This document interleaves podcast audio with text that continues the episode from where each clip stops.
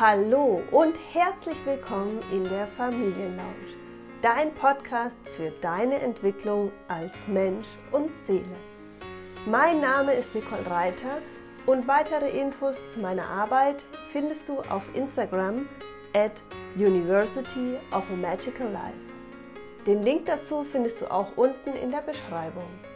Und jetzt wünsche ich dir ganz viel Spaß mit der heutigen Folge. Schön, dass du wieder reinhörst. Heute gibt es den zweiten Teil des wundervollen Interviews mit der lieben Fran und wir starten direkt mit den Ergebnissen der Studie von 2017, was den Deutschen denn Sicherheit gibt. Und da kam wohl raus, dass es finanzielle Stabilität und Entscheidungsfreiheit ist. Mhm. Und ich glaube, das sind ja auch zwei Punkte, ne, die jetzt ganz, ganz stark angegriffen werden durch die Umstände. Zumindest ne, das mit äh, finanzieller Stabilität ist sicherlich pro Berufsgruppe super unterschiedlich und wo man da auf seinem Weg steht. Aber die Entscheidungsfreiheit ne, wird natürlich massiv eingeschränkt, was wir in so einer Demokratie gar nicht gewöhnt sind. Ja. Und deswegen meinte ich auch das mit der Selbstwirksamkeit, ne, um trotzdem zu gucken, auch wenn man durch die Nachrichten, durch andere Leute ständig wieder hört, was gerade wieder verboten wurde oder nicht möglich ist, welche Treffen man wieder absagen muss, weil es einen 15 Kilometer Ausgangsradius gibt. Mhm. Ähm, dass es einfach hilfreicher ist, hier und da auch die andere Seite zu beleuchten. Ja, ja, absolut. Und ja auch wirklich, ähm, ich finde es auch ganz wichtig, sich zu überlegen, wie viel konsumiere ich auch von all den Informationen, die ich ähm, über die Medien bekomme. Ähm, also will ich mir wirklich, sag ich mal, jeden Tag, jede Stunde die Nachrichten anhören, was jetzt wieder neu, was ich jetzt nicht darf oder was jetzt, ähm, wie hoch die Inzidenzzahlen sind oder oder oder reduziere ich das einfach auf ein Minimum, auf einmal am Tag oder so, dass ich einfach informiert bin und konzentriere mich eben auch in der anderen Zeit auf die Dinge, die möglich sind, ja, die Dinge, die ich beeinflussen kann, weil das ist ja auch was, gerade ja. ähm, wenn es eben viele Dinge gibt, die ich nicht beeinflussen kann, ähm, fühle ich mich ja oft so ähm, handlungsunfähig. Mhm. Und ähm, das ist ja das, was du auch äh, gerade gesagt hast, die, die Entscheidungskraft, also die Entscheidungsfreiheit zu haben, die haben wir jetzt in vielen Dingen aktuell nicht unbedingt. Ähm, und ich kann mich natürlich darauf konzentrieren, ähm, was ich jetzt gerade alles nicht darf, aber dann kann ich auch nicht handeln. Und wenn ich natürlich meinen Fokus auf die Dinge lege, die ich jetzt gerade verändern kann oder die ich jetzt beeinflussen kann, ähm, dann äh, dann, dann werde ich ja wieder handlungsfähig. Und somit komme ich ja auch wieder in eine Form von Sicherheit, ähm, weil dadurch einfach ja wieder, wieder Handlung möglich ist durch, ähm, yeah. durch die Fokusveränderung. Ja?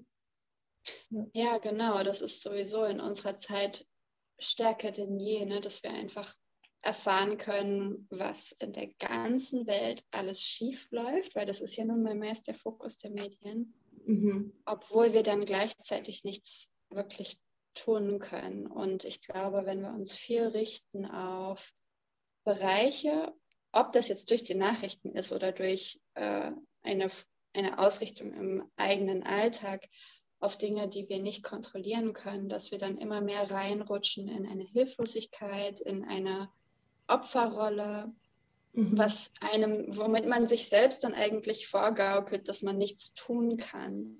Ne? Es gibt natürlich auch Phasen, wo vielleicht ganz viele schlimme Dinge passiert sind in dem eigenen Leben, wo man selber tatsächlich keinen Einfluss drauf hatte. Auch das kann beitragen zu diesem Gefühl der Hilflosigkeit. Aber ich denke, dass das auch etwas ist, was unser Sicherheitsgefühl dann sehr stark bedroht. Weil wenn ich ausgeliefert bin, mhm. kann ich nicht gleichzeitig Schutz vor Gefahren empfinden. Absolut, ja. ja.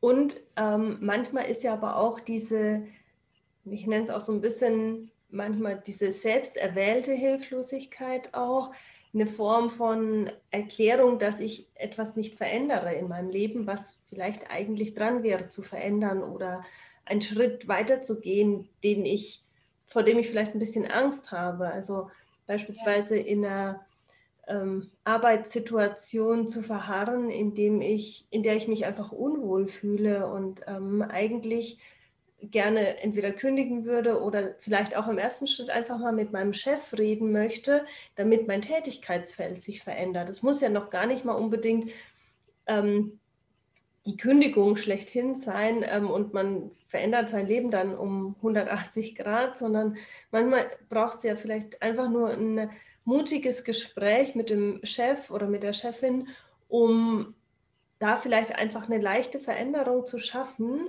Ähm, und wenn ich natürlich aber die ganze Zeit denke, ich kann ja eh nichts ändern, dann gehe ich vielleicht diesen Schritt gar nicht und verbleibe dann in so einer Unzufriedenheit. Und das wird aber dann natürlich immer schlimmer, ähm, anstatt einfach genau durch vielleicht ein kleines Gespräch schon eine große Veränderung ähm, bewirken zu können. Ne?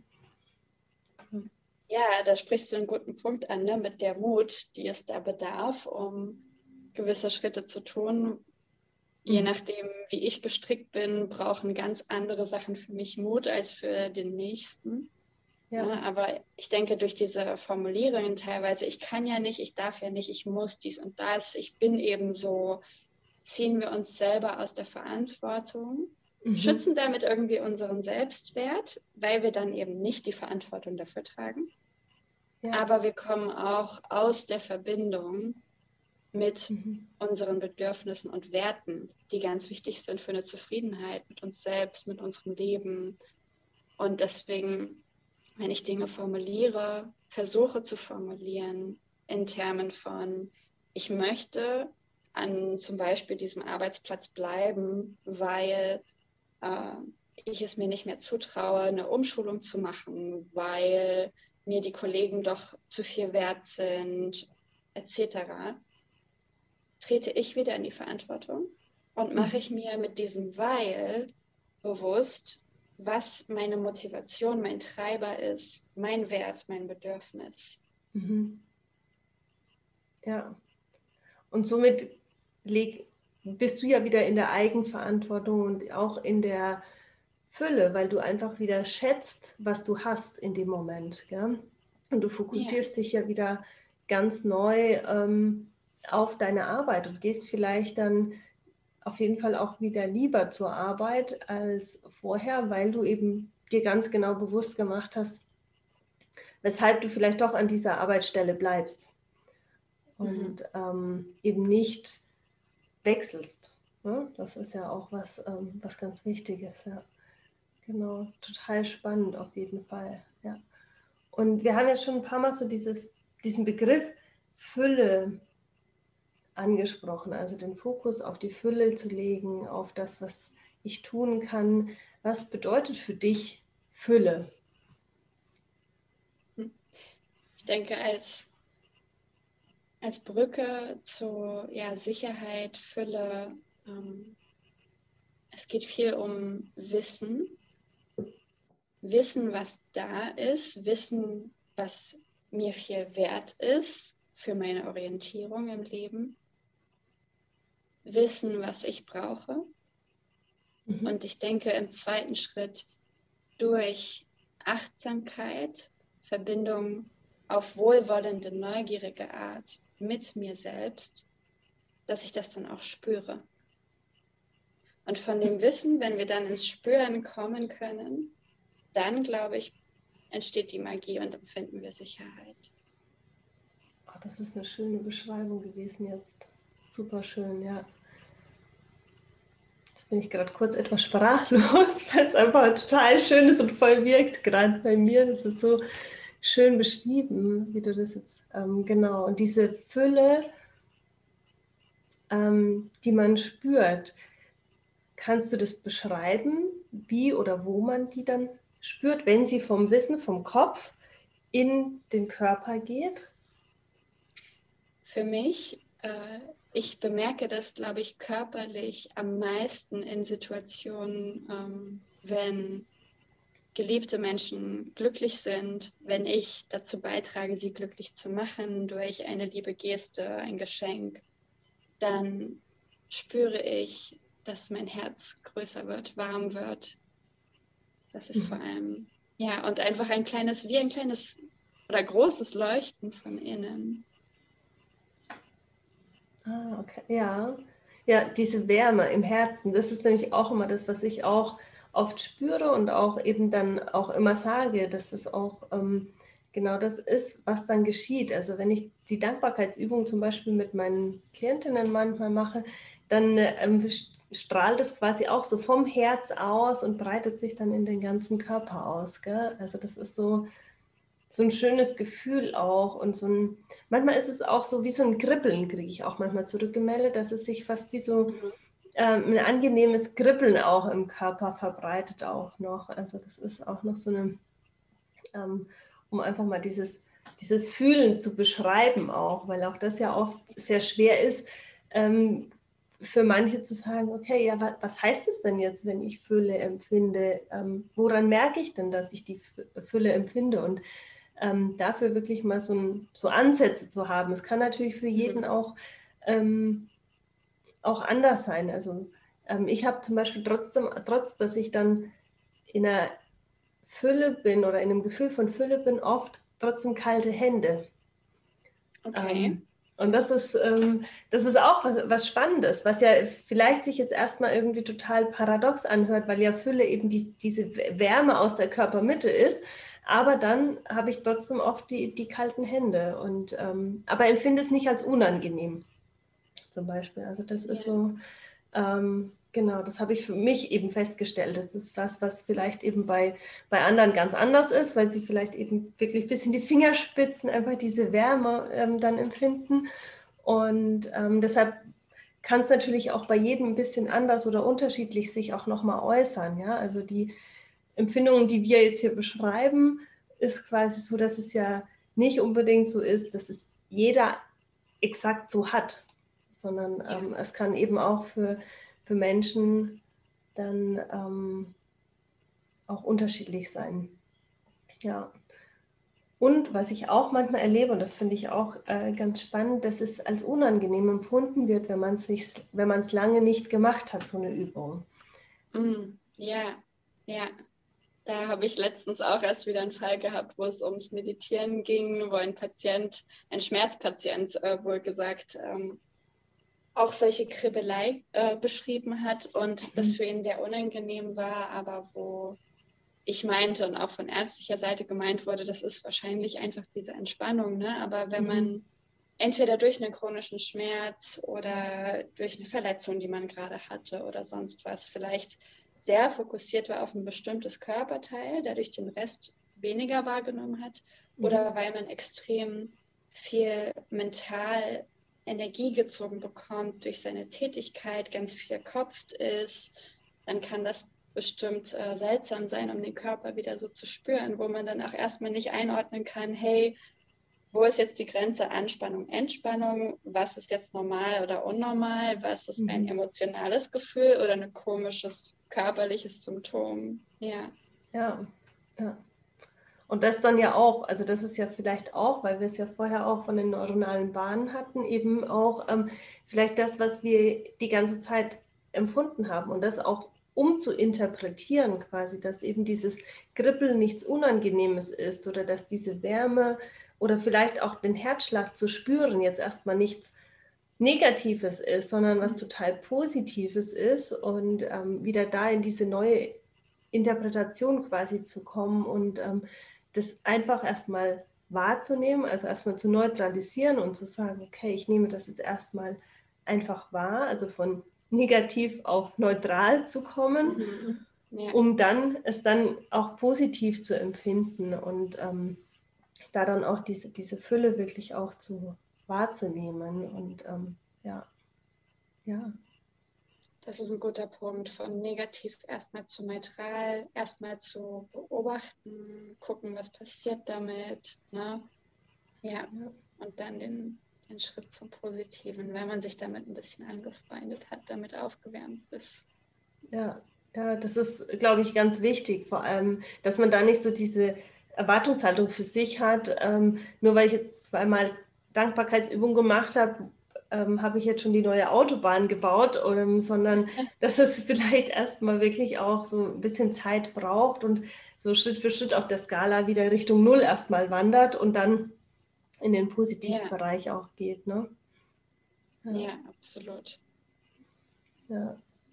ja, spannend, auf jeden Fall. So, jetzt haben wir, ich sehe gerade schon äh, eine ganze, auf jeden Fall über eine halbe Stunde schon erzählt und ähm, und ich fand es einfach total wertvoll. Wir haben so viele wundervolle Themen angerissen, wo es ums Thema Sicherheit, um das Thema ähm, ja, sich selbst auch kennenlernen, wieder besser wahrzunehmen, um einfach wirklich von einer ja, ähm, Hilflosigkeit, von einer Unsicherheit in den Fokus wieder zu verändern, in die Fülle ähm, zu kommen. Und ähm, jetzt habe ich noch eine Abschlussfrage an dich, Fran, und zwar, ähm, wenn eben jetzt jemand wirklich noch auch in diesem Moment ist, dass er sagt, okay, ich weiß jetzt gerade noch nicht so richtig, ähm, wie ich da in diese Fülle kommen soll, wie ich das wieder spüren soll.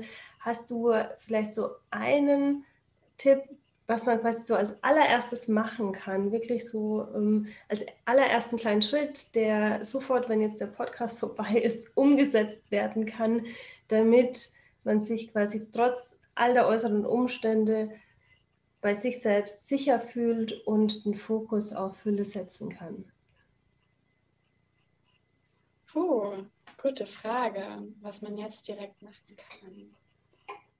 Also, ich würde für all die, die gerade sehr verwuselt sind im Kopf, äh, wo ganz, ganz viel los war, äh, unbedingt der, das Brain Dumping empfehlen. Das mhm. ist eine Schreibübung, da kann man sich einen Timer stellen ähm, von fünf bis 20 Minuten. Und dann versucht man sich wirklich das Hirn rauszuschreiben. Also eine Linie von Hirn auf Hand auf Papier, ohne okay. Punkt, Komma, Rechtschreibung, äh, Ansprüche an Form und Hübschheit, alles irgendwie rauszuschreiben, was gerade hochkommt. Auch wenn es dann ist, hey, weiß gerade nicht, was ich hier schreiben soll, ich fühle mich irgendwie äh, verwuselt und keine Ahnung, was das für eine Übung ist, dass man alles rausschreibt, um einmal so ein bisschen das Ventil öffnen zu können. Mhm. Und dann würde ich tatsächlich dieses psychologische Pulsfühlen total empfehlen, weil diese, das einfach die kleinstmögliche Übung ist, glaube ich, um sich selbst in der Beobachterrolle zu begegnen und erstmal kein höheres Ziel hat, diese Übung, als festzustellen, was da ist. Und weil sie eben nur ein paar Sekunden dauert. Mhm. Also, wie gesagt, einmal reinleuchten. Puh, wo war ich gerade so im Kopf unterwegs? Jetzt gerade wird das vielleicht der Podcast gewesen sein. Ähm, mhm. einmal ins Herzchen reinführen, in emotional ein bisschen reinspüren, wo bin ich da gerade ungefähr? und einmal körperlich. Was sagt mein Körper mir gerade so von Kopf bis Fuß? Okay. Ja, das sind auf jeden Fall zwei ganz wundervolle Übungen, ähm, die man jetzt sofort umsetzen kann. Also ich danke dir, liebe Freund, für diesen Abschluss und würde das auch gerne einfach so stehen lassen. Danke, dass du heute da warst für dieses wundervolle Gespräch. Ich glaube, wir haben da ganz viel, oder ich bin überzeugt davon, dass wir ganz viele wundervolle Impulse geben konnten. Und ja, danke dir. Schön, dass ich da sein durfte. Es war nett mit dir, danke. Wie schön, du bist bis jetzt dabei geblieben. Wenn du mehr über meine Arbeit erfahren möchtest, dann schaue gerne auf Instagram at University of a Magical Life vorbei. Außerdem hast du sicher viel Hilfreiches für dich mitgenommen. Wenn dir diese Folge gefallen hat, dann lade ich dich ein, abonniere die Familienlounge, denn so verpasst du keine Folge mehr und teile auch diese Folge mit allen, für die dieses Thema interessant ist. So hilfst du mit, dass immer mehr Menschen von der Familienlounge erfahren. Jetzt wünsche ich dir aber einen wundervollen Tag und freue mich schon auf die nächste Folge in der Familienlounge mit dir.